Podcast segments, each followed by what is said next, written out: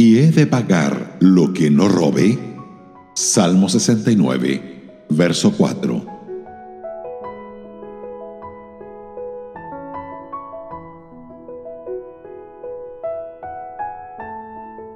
El que habla en el Salmo 69 es el Señor Jesús. En el versículo 4 nos dice que en su gloriosa obra de redención restituyó a Dios por las pérdidas que habían sido causadas por el pecado del hombre.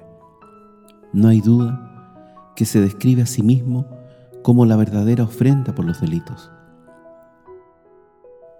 Cuando un judío robaba a otro judío, la ley de la ofrenda por el delito requería que pagase la cantidad que había robado y añadiera la quinta parte de ese valor.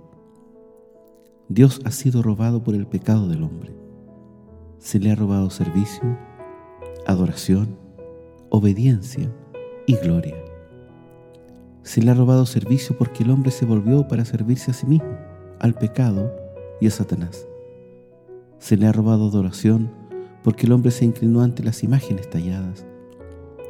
Se le ha robado obediencia porque el hombre rechazó la autoridad de Dios. Se le ha robado gloria porque el hombre no ha querido darle el honor que le es debido.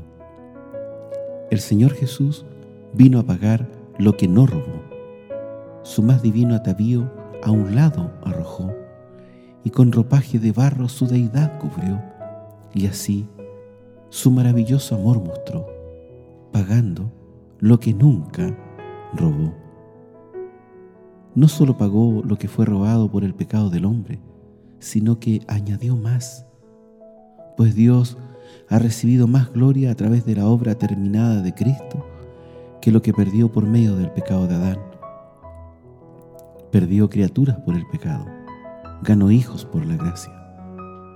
No nos equivocamos ni un ápice si decimos que Dios ha recibido más gloria por medio de la obra del Salvador que la que pudo recibir en una eternidad por miles de Adanes no caídos.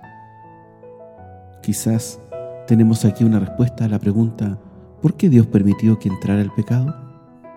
Sabemos que Dios pudo haber hecho a los hombres sin el poder de la libre elección moral pero escogió hacerlos con la facultad de amarle y adorarle por su propia voluntad.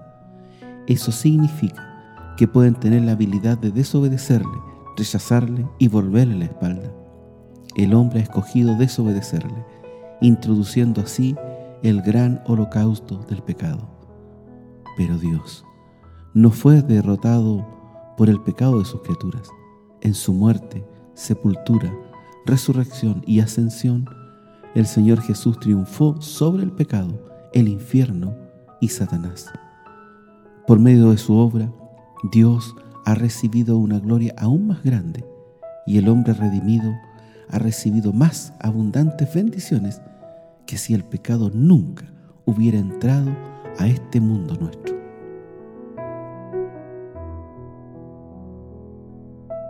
Radio Gracia y Paz, acompañándote cada día.